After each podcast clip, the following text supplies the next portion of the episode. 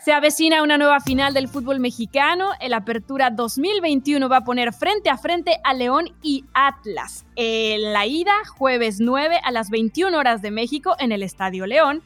Y la vuelta el domingo 12 a las 20:15 tiempo de México en el Estadio Jalisco. Ambos con solamente aviso de veto, ¿eh? No hay veto, solo hay aviso de veto. Pero dentro de todos los temas que están alrededor de esta final, los saludamos Pilar Pérez y Elizabeth Patiño para platicar de esto. Hay uno que llama poderosamente la atención, Eli, porque no es León contra Atlas, sino es Grupo Pachuca contra Grupo Orlegui. ¿Cómo estás? ¿Cómo estás, Pili? Ya te extrañábamos. Qué gusto que estés de vuelta en la butaca ESPN, episodio 93. Siento que pasó una vida y te dejamos de ver y de escuchar, pero qué bueno que ya estás acá de, de regreso con nosotros. Y bien lo dices, Grupo Pachuca contra Grupo Orlegui. Esta gran amistad que hoy se ha convertido en una rivalidad, ¿no? Hasta enemigos declarados lo que pasa en la cancha es una cosa, pero lo que pasa fuera de ella también va a dar mucho de qué hablar.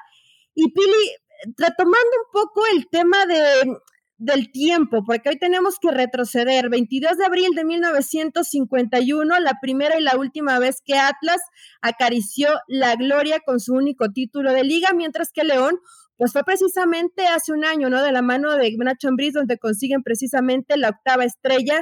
Historias muy distintas, antecedentes, Buen trabajo por parte de los dos grupos, pero hay una rivalidad especial. De todo esto vamos a hablar en el episodio de la butaca. Y tú dime, ¿por dónde empezamos? Porque vaya que se está calentando bastante la final del fútbol mexicano. Sí, vamos a empezar hablando de los grupos, pero ya decías qué diferencias tienen estos dos equipos en cuanto a títulos, en cuanto a liguillas, pero hay dos cosas que los identifican, que ambos fueron rescatados por cada uno de estos grupos, ¿no? Porque el Atlas lo fue en el 2019 por el grupo Orlegui, que terminó comprándolo, y el León en su momento por el grupo Pachuca en el 2010 y todo lo que han conseguido desde entonces. Pero yo voy a arrancar hablando de grupo Orlegui porque yo sé que tú tienes una relación más cercana con grupo Pachuca y ya nos podrás eh, decir eh, porque hay muchas similitudes entre estos dos, ¿no? Eh, si quieres, arrancamos con un Grupo Pachuca, porque pues es el primero que fue fundado por Jesús Martínez Patiño en 1993 y se ha convertido en uno de los grupos empresariales más importantes de México, o sea, con sus pilares, que los conoces muy bien, que es el académico, el deportivo, el comercial y el social. Y dentro de lo deportivo, pues tienen no solamente multipropiedades, porque hay que decirlo con todas sus palabras, sino que además, pues la Universidad del Fútbol que se ha vuelto un ícono en el mundo para el fútbol mexicano. Sí, la realidad es que creo que han hecho bien las cosas, Pilar. Eh, Pilar, se escuchó como, como si estuviera enojada, ¿verdad? Estamos en seriedad. ahorita somos enemigas, porque quiero decirles que me gustaría que ganara Atlas, pero un poquito más adelante les damos nuestro pronóstico. Pero si tú eh, eres tusa de corazón, ¿de qué hablas? Sí, pero pues tú, una cosa es tusa, no quiere decir que fue el Grupo Pachuca. Pero, si eres la hermana de León, que fea eres, Elizabeth, pero bueno. Es, el, es el hijo adoptadillo, que la verdad le ha ido, le ha ido muy bien en, los últimos años. Pero no me lo es que, que le ha ido mejor ahora Pachuca desde que lo tiene el grupo. Tiene razón, tiene razón. Grupo Pachuca ha hecho bien las cosas, ¿no, Pili? Parece realmente poco, pero ya son 11 años desde que Grupo Pachuca precisamente se, se hace o se apropia de lo que significa León, ¿no? Que estaba sumergido en el descenso, que habían pasado 10 eh, años sin poder regresar al máximo circuito del fútbol mexicano y comienzan a hacer un buen trabajo, a tratar de, de meter esta estructura desde lo que se trabaja en fuerzas básicas, delegando responsabilidades con Jesús Martínez Murguía, que es el hijo de, de Jesús Martínez Patiño, y ahí comienzan a escribir esta nueva historia que, que bien lo dices, aunque te diga el hermanito adoptado, la realidad es que hoy el éxito que ha tenido León, eh, los títulos, el bicampeonato, el buen trabajo, la continuidad, todos estos factores te reflejan que de pronto en la situación de la multipropiedad, cuando tienes a dos equipos tarde o temprano siempre hay uno al que le termina yendo bien y el otro parece que se va como, como perdiendo, ¿no? Porque le das prioridad. O hasta tres, ¿no? Con, el, con la Liga de Expansión. o hasta tiene razón, o hasta tres con la Liga de Expansión, que siempre el de la Liga de Expansión es como de, bueno, este nos sirve para tener a ciertos jugadores que de pronto no tienen oportunidad, en este caso eh, en Pachuca o en León, ¿no? Pero lo ha hecho bien Grupo Pachuca. No es que esté bien la multipropiedad, pero creo que en el tema de León y tú, Peli, que eres aficionada eh, de los Esmeraldas, eh, sabes todo lo, todo lo que ha hecho bien Pachuca, ¿no? Es regresarlos ahí, en que hoy están en la construcción de un estadio que me parece algo espectacular, que no es la prioridad de León, pero que de a poco vemos caras nuevas de gente que trabaja dentro de las fuerzas básicas, creo que te refleja de un todo que se ha hecho bien. Lamentablemente para Tuzos o, o para el Pachuca, pues lo han abandonado un poco, pero le han dado prioridad a este proyecto de lo que es León. Sí, que además em, con Pachuca y con León, ahora teniendo los equipos femeniles, en el caso de, de, Pachuca específicamente, pues desde la sub-14, ¿no? Tienen las inferiores, en donde han conseguido incluso varios títulos em, en las diferentes categorías, sub-18, sub-20 con la Universidad del Fútbol de la que ya hablábamos, el centro de alto rendimiento, que en realidad es a lo que creo yo que todos los clubes del fútbol mexicano tienen que aspirar porque tienen un gran centro de alto rendimiento los Tuzos. Y no solamente en México eh, han apostado por equipos, ¿no? Está el Everton de Villa del Mar en Chile, el Club Atlético Atenas de, San Carlos. Y esto a su vez se refleja eh, también en el grupo Orley, que terminan comprando al grupo modelo en agosto del 2013. Es otro grupo como Pachuca con diversificación empresarial, porque además de deportes y entretenimiento tienen inmobiliaria, seguros, agroindustrial, bueno, tienen muchas cosas. Pero específicamente hablando de lo deportivo, son dueños de Santos, de Atlas, que ya lo decíamos, en el 2019 se hicieron de ellos, y bueno, en la de expansión con Tampico Madero, que en 2016 habían sido solamente inversionistas con el 50% eh, del equipo, y en 2018 ya fue el 100% para este grupo Orlegui, exacto. Ellos también crearon el territorio Santos Modelo y el Impulso TSM, que cuenta con escuelas de fútbol, tienen ahí una cadena de gimnasios, una academia de baile, eh, la tienda de Santos, o sea, también han ido em, pues creciendo esta marca y ayudando ambos, ¿eh? tanto Grupo Pachuca como Grupo Orlegui, al impulso económico de sus regiones. Y cuando nos basamos en, en, lo que han hecho estos dos grupos hoy encabezados por Jesús Martínez Patiño y del otro lado por Alejandro Irarragori, que en su momento estuvo 13 años como presidente de Santos y que bueno, ya con Grupo Orlegui eh, delegó esa, esa responsabilidad y se hizo cargo pues más como de la directiva de, del grupo, por así llamarlo. Em, pues en realidad Santos en torneos cortos ha tenido mucho éxito, no así el Atlas, ¿no? Porque ya hablaremos específicamente de las maldiciones del Atlas y, todo eso, y además recién se hicieron de él en el 2019 y ya se están viendo frutos rápidos, no solamente la varonil, Eli, porque en la femenil están en semifinales también las rojinegras. Entonces, eh, ocho finales para, para los de la comarca, ganando cuatro en torneos cortos. Y en el caso de Pachuca, bueno, pues la historia es similar, ¿no? Es sinónimo de éxito. Sí, la, realidad es que han hecho ambos un, muy buen trabajo, Pili. Yo recuerdo inclusive, hoy son enemigos, ¿no? Y, se odian y se han declarado la guerra inclusive en, en medios de comunicación. Pero recuerdo a Alejandro Aragorri cuando, cuando venía Pachuca, y quería copiar precisamente todo este modelo, ¿no? Evidentemente con, con su sello, con la forma de trabajo que él ya tenía, pero eh, en el tema de, de, las academias, de los centros de formación, del apoyo de fuerzas básicas, de tener estos complejos o esta estructura deportiva eh, importante, ¿no? Y trascender porque en el caso de Grupo Pachuca con la Universidad del Fútbol eh, eh, pusieron un ejemplo en Latinoamérica, no solamente es lo que se hace en México, sino querer trascender fronteras, ¿no? Que creo que es eh, el objetivo y para dónde deben tirar no Grupo Pachuca, Grupo Orlegui, todos los clubes del fútbol mexicano con un ejemplo de buen trabajo. Entonces, em, cuando vas a cuando vas a imitar o, tratar de, adaptar ciertas cosas, tienes que copiar lo bueno. Y creo que en este caso, tanto Grupo Orlegui como Grupo Pachuca lo han sabido hacer muy bien. Eh, han llevado a estos clubes de la mano intentando hacer cosas distintas. Lo mencionas este tema con, con la Liga Femenil, ¿no? Creo que en este caso, Grupo Pachuca es un ejemplo. Tiene su propio complejo, la Liga Femenil, donde ahí las jugadoras pueden, pueden bañarse, pueden descansar, eh, tienen el, el, tema de la psicología, de la alimentación, la nutrición, etcétera. Y lo hicieron uno especial para ellas. Primero estaba el pabellón Tuso, donde ahí compartían y dijeron, ¿saben qué? Hay que dividirlo, las mujeres también necesitan su espacio y lo construyeron dentro de la Universidad del Fútbol y lo mismo quiere eh, asemejar Santos, ¿no?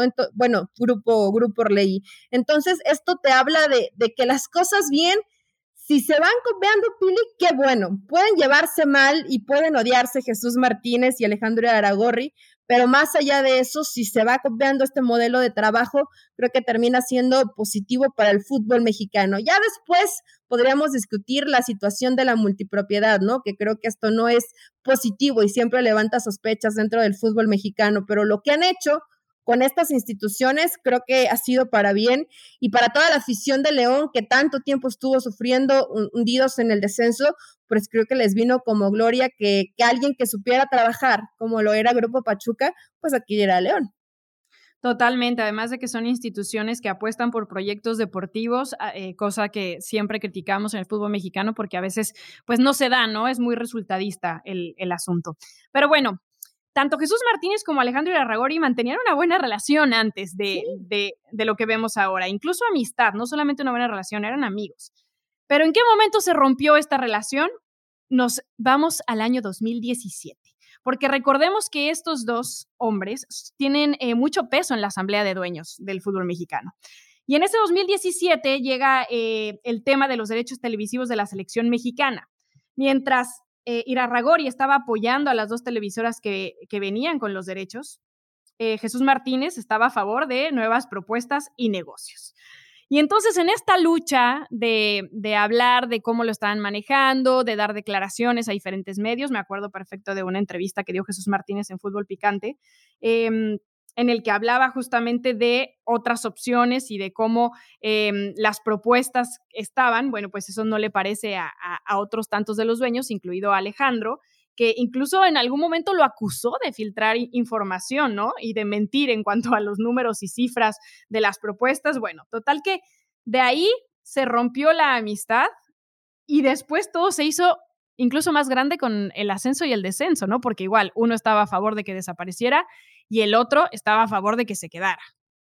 Sí, es cierto. A ver, acá llaman un tema de traición, porque habían unas letritas donde se podían renovar los derechos y que curiosamente Alejandro Aragorri, pues él sabía que existían esas letritas pequeñitas que nadie había visto, ¿no? Pero hablamos de, la selección mexicana. De los derechos de, televisivos de la, de la selección mexicana de fútbol varonil. Entonces, eh, bueno, lo tomaron como traición porque primero Alejandro y Aragorre, digamos que estaban dentro de esta eh, junta de dueños, de acuerdo con que hubiera una apertura, con que si había más ofertas, se pudieran escuchar y ver qué le convenía más a la Federación Mexicana de Fútbol después los, los termina traicionando, él sabrá cuáles fueron sus intereses o por qué le convenía ponerse del otro lado y, aceptar que siguiera, eh, en este caso, Televisa y TV Azteca con los derechos de la Federación Mexicana, eh, de la Selección Mexicana de Fútbol. Y, bueno, a partir de ahí comenzó el tema de que se sintieron traicionados, ¿no? Y Jesús Martínez dice, bueno, nunca escucharon las ofertas que yo traía de América Móvil y, otro, eh, otra gente que quería invertir y tener el tema de, los derechos de, de transmisión de la selección y después Iragorri dice que era mentira, que no había este tipo de ofertas, que le daba risa el dinero que supuestamente Jesús Martínez proponía y que tenía ya prácticamente sobre la mesa, ¿no? Por los derechos y televisivos. Que aunque las hubieran, no las podían ver porque por las letras chiquitas de las que ya hablabas, ¿no? a, a, mí me llama la atención que esas letras chiquitas, según esto, no las habían visto. Fue una situación complicada, Pili. Es que eran muy chiquitas, muy chiquitas. Es que eran muy chiquitas, pero eran muy importantes, ¿no? Porque hoy le vuelve a dar los derechos televisivos y se queda dentro del mismo grupo de poder.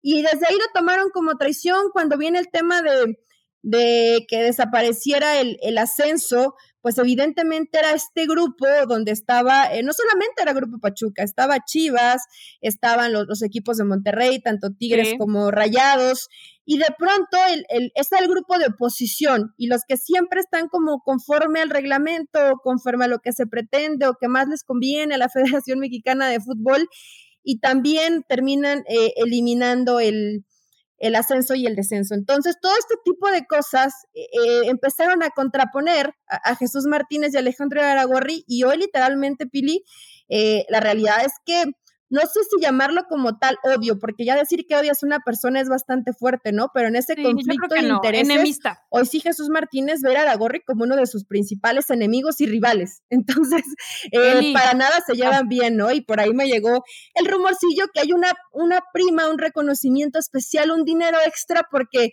tanto Aragorri como Martínez Patiño quieren que gane León en su caso y quiere que gane Atlas. Entonces, en este partido no, no solamente es este picante especial de que obviamente Atlas quiere romper la sequía de 70 años y que León quiere imponerse, sino que los dueños tienen intereses aparte para que cualquiera de las dos instituciones se lleve este campeonato, ¿no? Sí, y bueno, ya vamos a entrar de lleno en, en esta final, pero también hay que acotar que se acaba de dar eh, la llegada de Guillermo Almada a los Tuzos después de que viene de Santos, ¿no? Esto no lo habíamos visto porque entre estas dos instituciones desde el 2013 pues no han negociado a ningún jugador ni nada directamente. Esta llegada no se dio directamente tampoco porque primero cerró un ciclo y luego abrió otro, pero pero bueno, también ahí para meterle un poco más de piquetillo a la enemistad. Pero bueno, sí, lleguemos a la gran final porque León Atlas, primero la ida, ya les decía los horarios, pues va a ser en la Casa de León por puestos en la tabla y la vuelta cerrará en el Jalisco, que hay muchísima expectativa porque el, Atlas no había recibido una final en su estadio, entonces imagínense lo que esto es. Pero bueno, em, arranquemos, Eli, con un hombre que es de Guadalajara, que sabe lo que se lo que significa eh, la pasión tanto por Chivas como tanto como por Atlas, sin él vivirla, porque él no es de ninguno de estos dos equipos, pero que tiene además pues muchos amigos rojinegros que han sufrido estos 70 años. Sí, sin duda. Eh, Rafa Ramos, yo, mira, él dice que le va al Atlas, pero a mí me, da esa sospecha. No, al Atlante, al Atlante. Eh, eh, perdón, él dice que le va al Atlante, pero yo tengo esa ligera sospecha que le va al Atlas, porque si no, no, no explicaría que estuviera tan amargado, Pili, pero si te parece bien, vamos a escucharlo precisamente hablando de lo que significa ver a Atlas en una final del fútbol mexicano tan cerca de poder acariciar este título. Aquí está Rafa Ramos.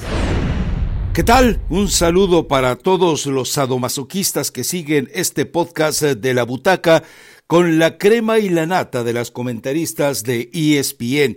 El Atlas. ¿Qué es el Atlas? Bueno, la verdad es que hablar del Atlas es simplemente tratar de, de hurgar en un sentimiento muy extraño de idolatría, de acercamiento, eh, de fervor y también de fe y de devoción hacia un equipo de fútbol que cumplirá 70 años sin haber ganado un título. Se encuentra ante la gran oportunidad, pero hay mucho para tratar de identificar o de conocer lo que es el aficionado del Atlas.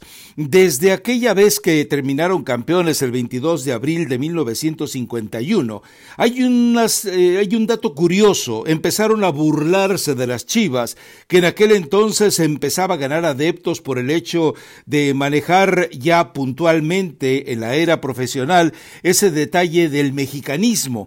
Y como Chivas fallaba e intentaba y fallaba e intentaba y fallaba, bueno, pues empezó la burla por parte de los rojinegros con el eh, apodo, sobrenombre y por supuesto el estigma del ya merito que por cierto tardó mucho tiempo en poder romper el equipo del Guadalajara. Lo curioso es que el karma terminó por colocar después durante 70 años al llamerito rojinegro. Es muy curioso porque, por ejemplo, el padre Gonzalo García Berea alguna vez eh, platicaba de cómo para él la afición por el Atlas era como el octavo pecado capital, permitido, por obviamente esas licencias que tiene que dar la iglesia al ser humano por muy sacerdote ungido que sea. Pero lo curioso es el que no tuvo piedad con este sacerdote, con el padre García Berea, fue el cardiólogo. Le prohibió que acudiera al estadio. Él era uno de los fieles rojinegros que estaba ahí pero el corazón, de repente, a pesar de una alimentación relativamente sana, el corazón empezaba a tener pulsaciones eh, poco agradables para el apetito de un cardiólogo y determinó que el padre no podía ni escuchar en vivo los partidos, no podía ver los partidos en vivo y, por supuesto, no podía acudir al estadio. Y quien le platicara el resultado para saciar esa curiosidad eh, al día siguiente, bueno, tenía que ser eh, muy cauteloso, disfrazar la forma en la que el resultado de ser adverso, pues tenía que eh, plantearse y de ser eh, favorable también, porque recordemos que hay un eslogan y es atañible totalmente a Ney Blanco de Oliveira, para quienes no lo conozcan, él jugó en el Santos, en la selección de Brasil, jugó al lado del papá de Pelé, jugó con Pelé, fue el representante de Pelé, compadre de Pelé, amigo de Pelé y estuvo jugando en México con el América, con el Toluca y con el Atlas. Curiosamente, eh, cuando podía haber elegido eh, dos equipos que tenían en ese momento auge, como América y como Toluca, él decidió inclinarse por el Atlas y acudía a todos los partidos de los rojinegros, precisamente con un jorongo comprado en Cocula, y él decía, soy mexicano. Yo nací en Cocula. Entonces, esto tal vez ayuda a entender un poco esa personalidad de la gente que por una razón o por otra termina enamorándose de los rojinegros. Cuando llegó eh, Rafael Puente hace unos dos años, tres años, a hacerse cargo del Atlas, él dijo, vamos a quitar ese síntoma, ese eh, estilo pernicioso de decir el Atlas gana o pierde a lo Atlas los resultados del Atlas se dan a lo Atlas, es decir, al minuto noventa y tantos, cuando aparentemente el marcador ya no puede verse alterado, algo pasaba con el Atlas y podía ganar. Podía empatar y por supuesto también podía perder como ocurría la mayoría de las veces. Pero todo ese, eh, eh, eh, todo ese frenesí que se mantenía durante 90 minutos era prácticamente el preámbulo, la antesala, hasta poder descubrir cuál iba a ser el veredicto en los minutos finales. Eso ha hecho del Atlas un equipo totalmente eh, atractivo. Y también hay que puntualizarlo, durante mucho tiempo jugaba de manera muy agradable. La prioridad era jugar bien al fútbol y tenía o ha tenido grandísimos exponentes, desde la época de Felipe Setter, pasando por un Pepe Delgado, Ricardo Chavarín, Berna García, etcétera, etcétera, hasta llegar a una generación totalmente nueva con la mano de Marcelo Bielsa, en la que le aportó a la selección nacional su columna vertebral, a saber, el portero Osvaldo Sánchez, el defensa Rafa Márquez, el mediocampista Pavel Pardo y en el ataque Jared Borghetti y dentro de ese grupo se iría añadiendo después Andrés Guardado a partir de su revelación a nivel internacional en la Copa del Mundo de Alemania, precisamente ante Argentina en Leipzig. Así que eh, eso es el Atlas, ese es el Atlas. Un equipo que normalmente sabe que le va a ofrecer a su aficionado un escenario de pasiones extremas. Podrá ir eh, seguramente todos los aficionados rojinegros, llegar ahí con la ilusión de una victoria, pero saben, muy en el fondo saben y casi desean, casi perciben, casi anhelan, casi invocan la posibilidad de que no sea así. O puede ser también que por el tamaño, la dimensión del adversario, el Atlas llegue como víctima propiciatoria, pero ojo, cuidado, también puede ser que el aficionado, sabiendo precisamente que va como borreguito al matadero o como zorro al matadero, curiosamente, por ahí, al minuto noventa y algo, cuando eh, prácticamente todo se dice que está escrito, siempre hay una sorpresa. Es como si se abriera la caja de Pandora y en lugar de que aparecieran todos los males del planeta, de repente aparecieran todas las bondades del fútbol y el Atlas cambie la historia. Bueno, pues ahí explicándonos un poco, Rafa, eh, Pili, de esta historia eh, del Atlas, ¿no? Cómo los aficionados, tal cual, su porra, la fiel, ha estado ahí expectante, con el corazón con más tristezas que alegrías, que le van al Atlas aunque gane, muchos de ellos dicen, inclusive nos hablaba de, este padre, ¿no? Y, de Oliveira, este exjugador que decidió apoyar al Atlas después y que la mayoría de estos, y yo sé que va a sonar muy fuerte, ¿eh? pero los aficionados de Atlas, muchos Pili, pues hoy ya no viven para contarlo o para presenciar esta final de, de, Atlas, ¿no? Donde está muy cerca de, de, poder conseguir su segunda estrella y puede parecer eh, extraño, raro, fuerte, evidentemente, porque es esa afición que estás ahí, que sabes que vas a sufrir, que no van a llegar los campeonatos, que a lo mejor te vas a quedar muy cerca de, de acariciar la gloria, pero que eres aficionados a unos colores y creo que eso es de, lo bonito que nos deja el fútbol, ¿no? La, la tradición, que a pesar de que no siempre va acompañado de alegrías o de victorias, estás ahí apoyando a tu equipo. Y por eso siempre el a lo Atlas, ¿no? Porque tiene que ser con sufrimientos, no, no es.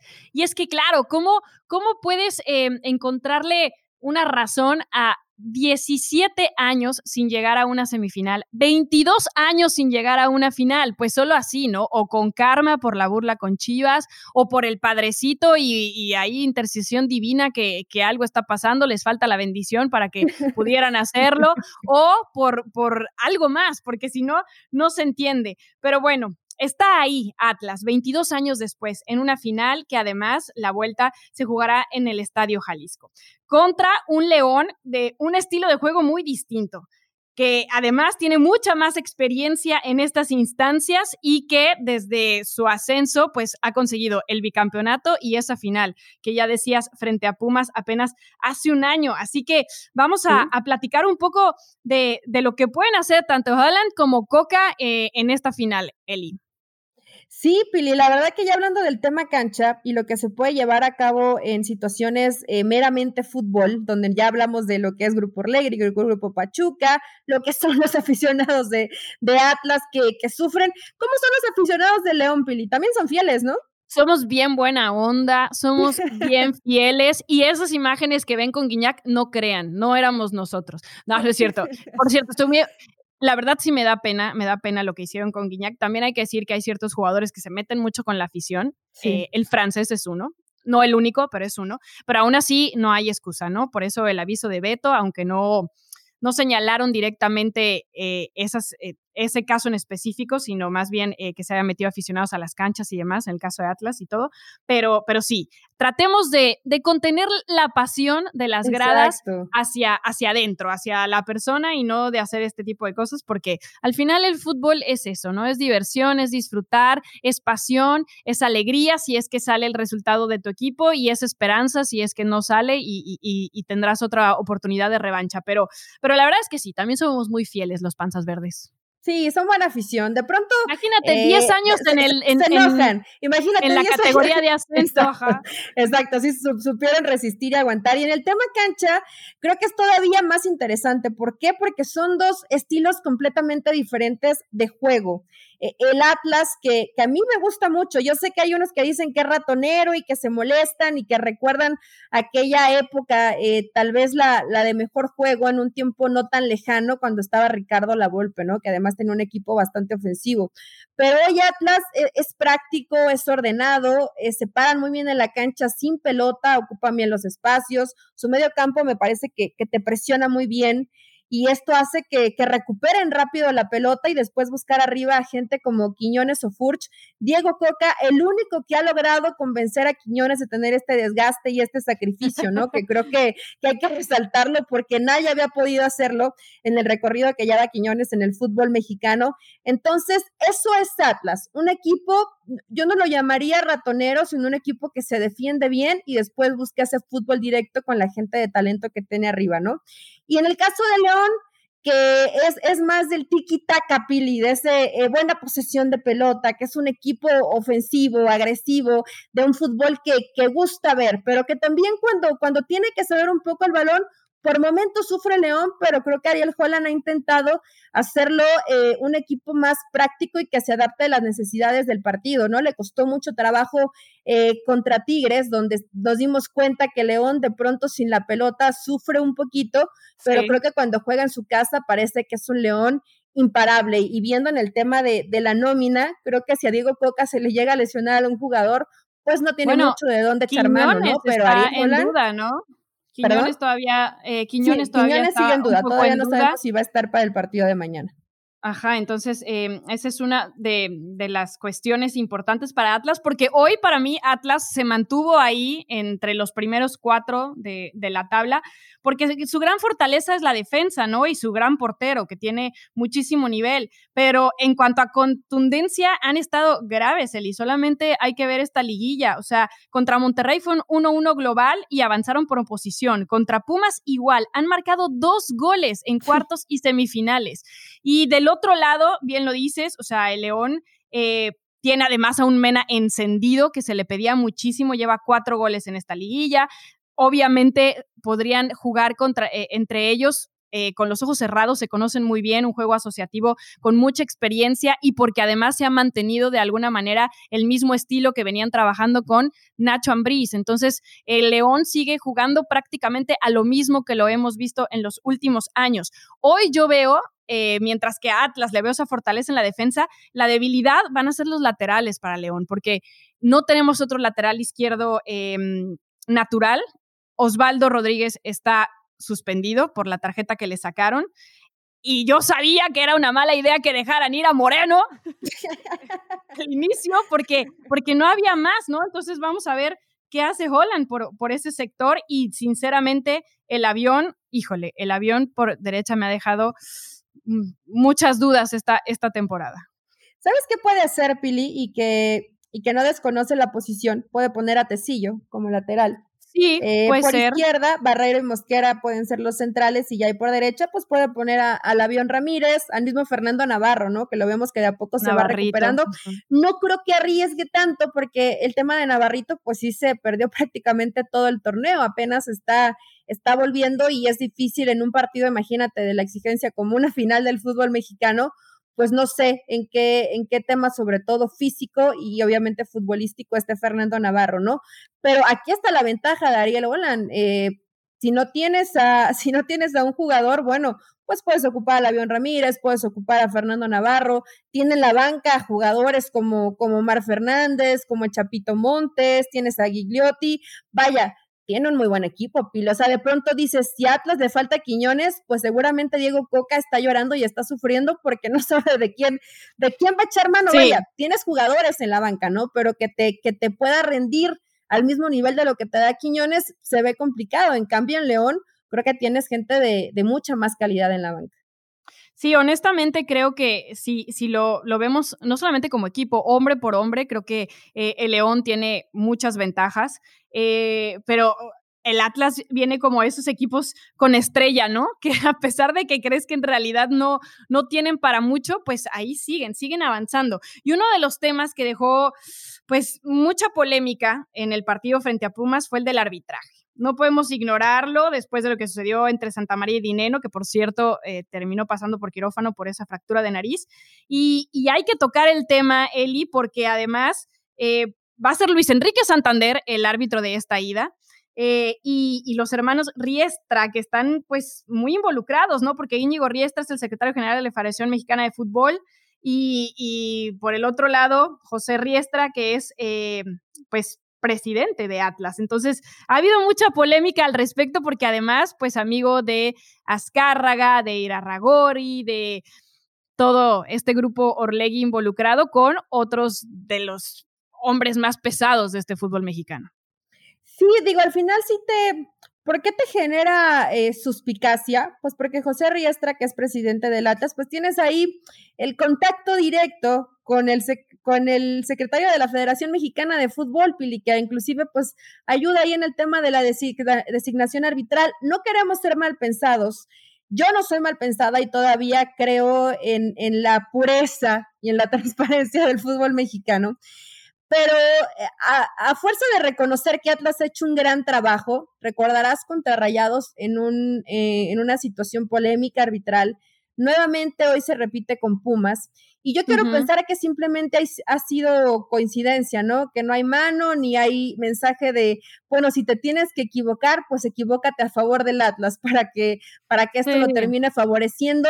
Esperemos, como lo decía Maradona en su momento, la pelota no se mancha y que no se manche la pelota y que no se manche la cancha y que simplemente gane el mejor no, no por el estilo de juego, no por la forma, sino que el gane el que, el que haga merecimiento para hacerlo, Pili. Creo que eso es lo que necesitamos, que, que si esto no pasa, que si de pronto el arbitraje se equivoca y termina favoreciendo al Atlas, pues lamentablemente sí van a conseguir un título después de 70 años, pero va a quedar empañado y manchado. Entonces creo que esto no se necesita el fútbol.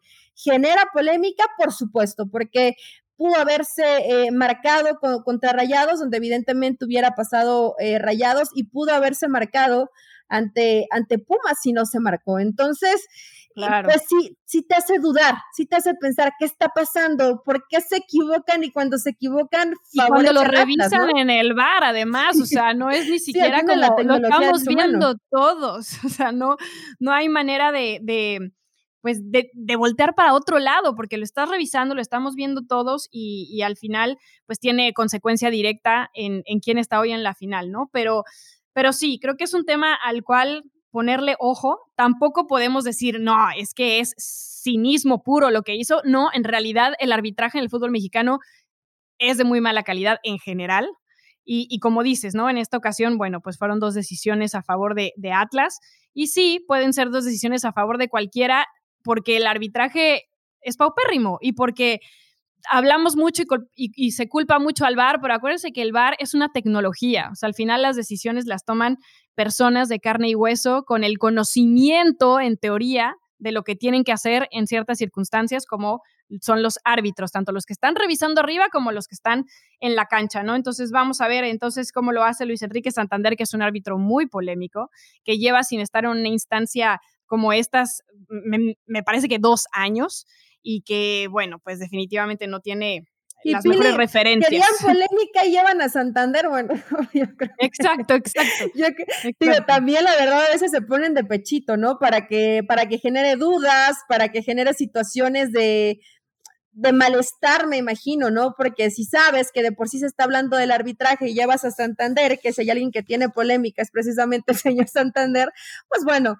hoy, estará ahí presente, pero esperemos que que si se equivoca el arbitraje no termine eh, perjudicando en el resultado, ¿no? No termine dictando quién va a ser el campeón del fútbol mexicano.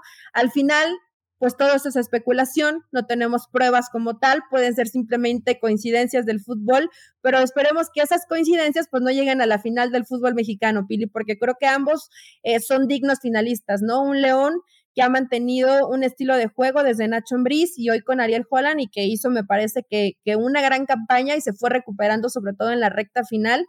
Y un Atlas que está soñando con ese, con ese imposible y que Diego Coca ha, ha sabido y ha entendido la forma de quitarle ese estigma del ya merito a un equipo que cree que confía y que hoy tienen esa ilusión de poder romper esa malaria, ¿no? Que 70 años si Cruz Azul tenía una losa pesada, lo de Atlas eh, es el doble o el triple, ¿no? Fíjate qué está pasando que en cuestión de un año tanto Cruz Azul como Atlas podrían ser campeón del mundo, por favor, porque sí, porque si es campeón Cruz Azul en el mismo año que Atlas, eh, me angustiaría, Pili. Yo creo que muy pocos pensamos que viviríamos para, para ver esto, ¿no? Un Cruz Azul Atlas, campeones los dos en un año, me da hasta escalofrío. Sí, sí, sí, qué cosa. Pero bueno, no nos adelantemos, todavía hay 180 minutos por jugar eh, y vamos a hablar de nuestros pronósticos ya para ir cerrando, Eli. Eh, este episodio de la butaca. Pronóstico en general, no nos vamos a ir con ida y vuelta porque pues todavía falta para saber quién va a ser el campeón del fútbol mexicano. Así que, ¿con quién te quedas para campeón de la Apertura 2021? Miren, les voy a ser honestos y aquí es cuando les dije que Pili y yo nos íbamos a pelear un poco. Quiero que sea campeón Atlas, quiero, lo deseo, es como ese equipo, ese segundo equipo que dices, bueno, pobrecito, 70 años es mucho, ya, ya que sean campeones del fútbol mexicano. Se llama lástima, eso se llama lástima, qué feo. No, no es lástima, es empatía, Pili, lástima se escucha muy feo, pero la realidad es que creo, creo que va a ser campeón León, Pili. Pili va a ser eh, Pili, Pili y los Esmeraldas y todos los aficionados de corazón y de panza verde van a ser campeones nuevamente del fútbol mexicano como lo fueron hace un año. Coincido contigo, Elizabeth Patiño. Coincido contigo. Además, el León, eh, como lo dice, se recuperó eh, al final del trayecto para meterse a liguilla. Eh, ha sufrido, porque claro que ha sufrido, tanto en cuartos como en semifinales. Puebla y Tigres y consiguieron eh, llegar a esta final. Em, mucho mérito haberlo hecho además sin dos de sus mejores jugadores en temporadas pasadas como fue el Chapo Montes y Navarro, que ahora los dos están de vuelta, de a poco a poco han, han tenido minutos y han estado ahí. Así que eh, además de haber perdido a jugadores importantes, ¿no? Sobre todo en la media cancha, como lo fue Aquino, y que no le han resultado mucho los hombres que llegaron al frente, ¿no? Ormeño. Pero bueno, eh, yo creo que el León también va a sumar su novena estrellita, y mm, sinceramente, lo del Atlas creo que sí, a todos nos toca el corazón como en su momento lo hizo Cruz Azul. Lástima que le toca jugar contra la Fiera porque pues ahí no hay ni cómo Atlas. Si hubiera sido otro equipo probablemente diría, ay, ojalá los rojineros. Además que tengo muchos amigos aficionados al Atlas y yo los he visto sufrir muchísimo. Así que, bueno, lo siento. Siento que mi equipo vaya a ser el que otra vez les inflinja dolor, pero yo creo que León va a ser campeón otra vez. Así que. No quiero lastimarlos, pero sí. dice, em, Rafa Pili que son como, como 50 mil aficionados de Atlas. En esos están tus amigos, me imagino, ¿no? pues sí, no importa, los que sean. O sea, los que sean, ahí están, la fiel. Así que eh, lo siento, pero bueno, ya lo sabremos el próximo domingo 12 por la noche, eh, después de lo que sucede en el Estadio Jalisco la ida este jueves. Si se cumplen estos pronósticos, ustedes que nos escuchan, déjenos sus comentarios con quién van en esta final, que pues es inédita, ¿no? Porque no se habían enfrentado así en este, en este tipo de torneos, o sea. Sí, en este formato, torneo En este formato, esa era la palabra, exacto. Final del fútbol mexicano, Atlas contra León, hagan sus apuestas. Aquí en la butaca les decimos que creemos que va a ganar León. Yo no siento tan feo si gana Atlas, en verdad les, les deseo mucha suerte, pero se me hace que la final se pinta Esmeralda Pili y que la pasen bien y que lo disfruten, ¿no? Que es más importante. Y la gente que vaya al estadio, por favor, pórtense bien. Pórtense bien, ya estaré yo ahí comiéndome las uñas, así que, bueno, Leeremos sus comentarios. Eh, aquí llegamos en el episodio número 93. ¿Qué era el 3? Ya me iba por el 98. ¿Por qué estaba pensando en el 98? Eh, pero bueno, nos escuchamos la siguiente semana y ya tendremos campeón. Gracias.